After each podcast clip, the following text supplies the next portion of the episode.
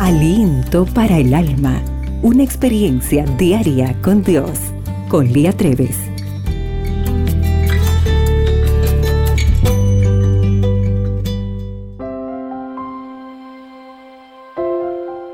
Hola querida amiga. ¿Recuerdas esta oración de Jesús registrada en Juan 17:20?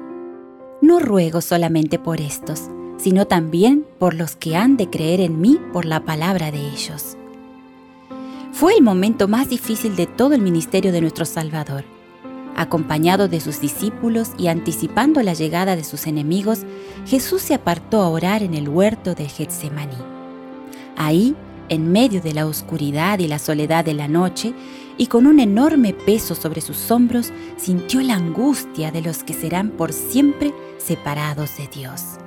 Esa copa parecía demasiado difícil de apurar eran los primeros golpes de la conmoción que le esperaba. Pero había algo que a Jesús le angustiaba mucho más, el futuro de su iglesia. ¿Qué sería de ellos?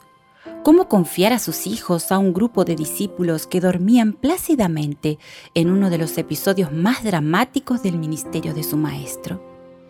¿Conducirían debidamente a su pueblo? El Señor oró fervientemente por sus discípulos pero también nos incluyó a nosotros. Sí, a ti y a mí. Es posible que aquella noche en el huerto del Getsemaní tuviera una visión de lo que su pueblo llegaría a ser y que también viera tu rostro y el mío. Y no dudó en orar por sus amadas hijas. Estudios científicos demuestran que los pacientes que pertenecen a un grupo religioso y que saben que alguien ora por ellos, sobreviven a cirugías y se recuperan mejor y más rápido que otros. O sea, requieren menor tiempo de convalecencia. Es que resulta muy alentador saber que alguien está orando por ti. Por eso, qué emocionante es ver cuando las mujeres cristianas se organizan para orar mutuamente las unas por las otras. No puedo olvidar a una de mis amigas que organizaba reuniones de oración en su hogar con gran éxito. El Señor se manifestaba poderosamente. ¿Sabías que alguien ha orado también por ti? Se trata de Jesús. ¿Te parece poco? En realidad es grandioso. Ninguna oración es más poderosa que la de Jesucristo.